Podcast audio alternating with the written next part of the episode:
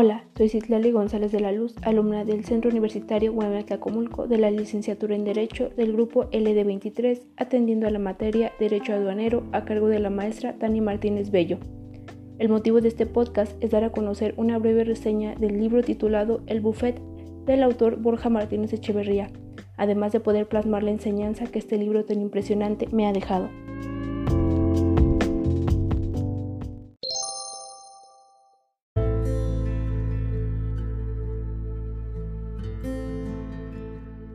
Esta historia muestra una serie de personajes que se desenvuelven en los diferentes círculos. Me parece prudente comenzar con Berta, una mujer demasiado hermosa que decidió convertirse en una gran periodista, a la cual conocía muchos abogados quienes le pasaban información acerca de los asuntos importantes, mientras que otros cumplían con su secreto profesional.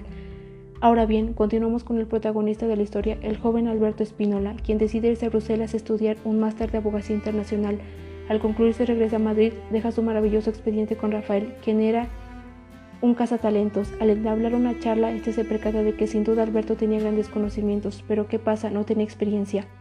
Alberto tomó una actitud arrogante puesto que siempre tenía en mente que él era brillante y que nadie le iba a decir lo contrario. Sin embargo, Rafael lo recomienda al buffet americano Klein Broberg, el cual gozaba de prestigio internacional. Gustavo Lozano, socio director del despacho, entrevistó a Alberto y lo contrató. ¿Quién diría que en su momento de brillar había llegado? De inmediato empezó a trabajar en asuntos importantes. El primero de ellos fue el de Real. Otro punto clave es Reyes Lescano, quien era la jefa de prensa del despacho. No se podía hablar con la prensa sin su permiso, puesto que los abogados estaban sometidos al deber de confidencialidad.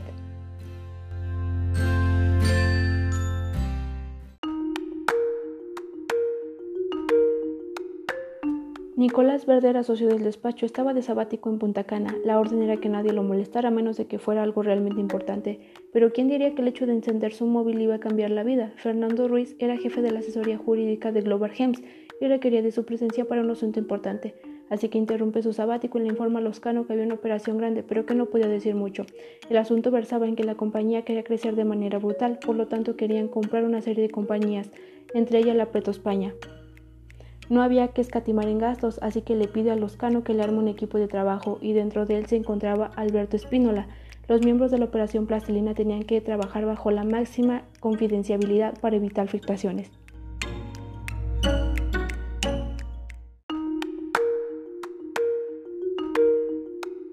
Nicolás le estaba exigiendo mucho a su equipo, recalcaba el hecho de que para poder estar en grandes ligas se debía de sacrificar el sueño y el ocio.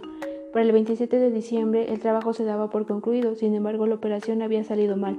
Las operaciones de la Petroespaña habían subido de precio.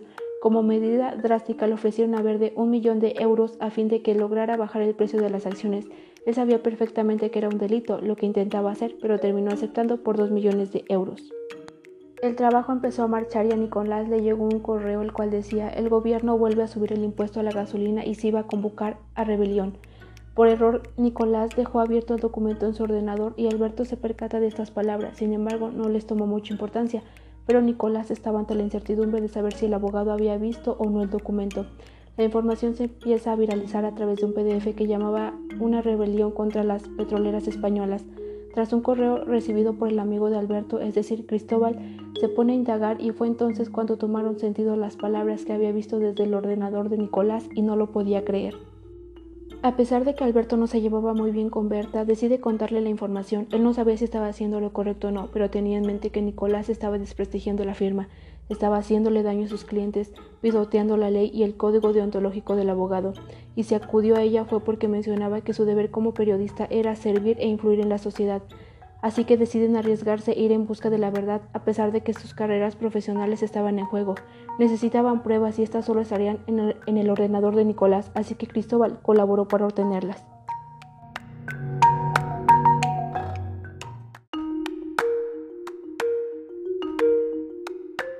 Scott era un ingeniero petrolero que había recibido una amenaza por parte de los socios de Global Hems y decidió manipular las válvulas de seguridad para que el petróleo se derramara sin control. La compañía expresó su solidaridad con la Petroespaña y mantenía su oferta en pie. Sin embargo, Nicolás le comentaba a Mateo que Alberto posiblemente había visto el documento antes de lanzarlo y con ello se podía ir a la base de la operación.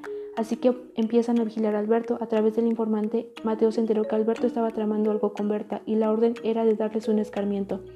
Alberto y Berta ya habían animado a las presas, sin embargo, una noche fueron atrapados y el aviso era que dejaran de meterse en lo que no les incumbía o de lo contrario acabarían muertos.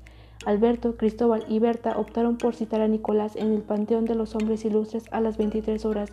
Ellos no tenían la certeza de que Nicolás acudiría, pero sí llegó y entonces le empezaron a recriminar el por qué lo había hecho. Primeramente lo negó todo.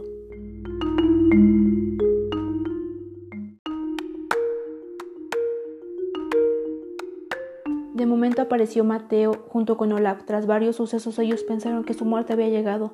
De momento se empezaron a ver luces de color azul. En fin, era la policía. Mateo no sabía qué estaba pasando, así que se percató que Nicolás había sido el traidor y Olaf le dispara en el estómago.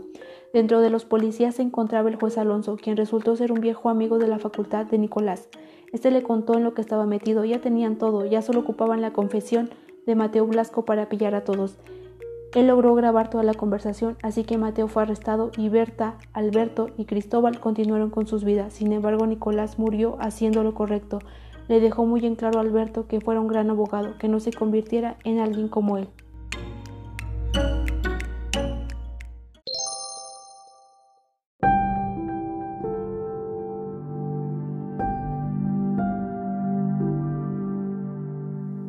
¿Qué enseñanza me deja? Sin duda esta situación está muy alejada de la realidad. Mi formación como futura licenciada en Derecho debe ser basada en la deontología jurídica, ya que a través de los deberes y obligaciones de tipo ético y legal se debe regir mi proceder, mi conducta y mi desempeño profesional.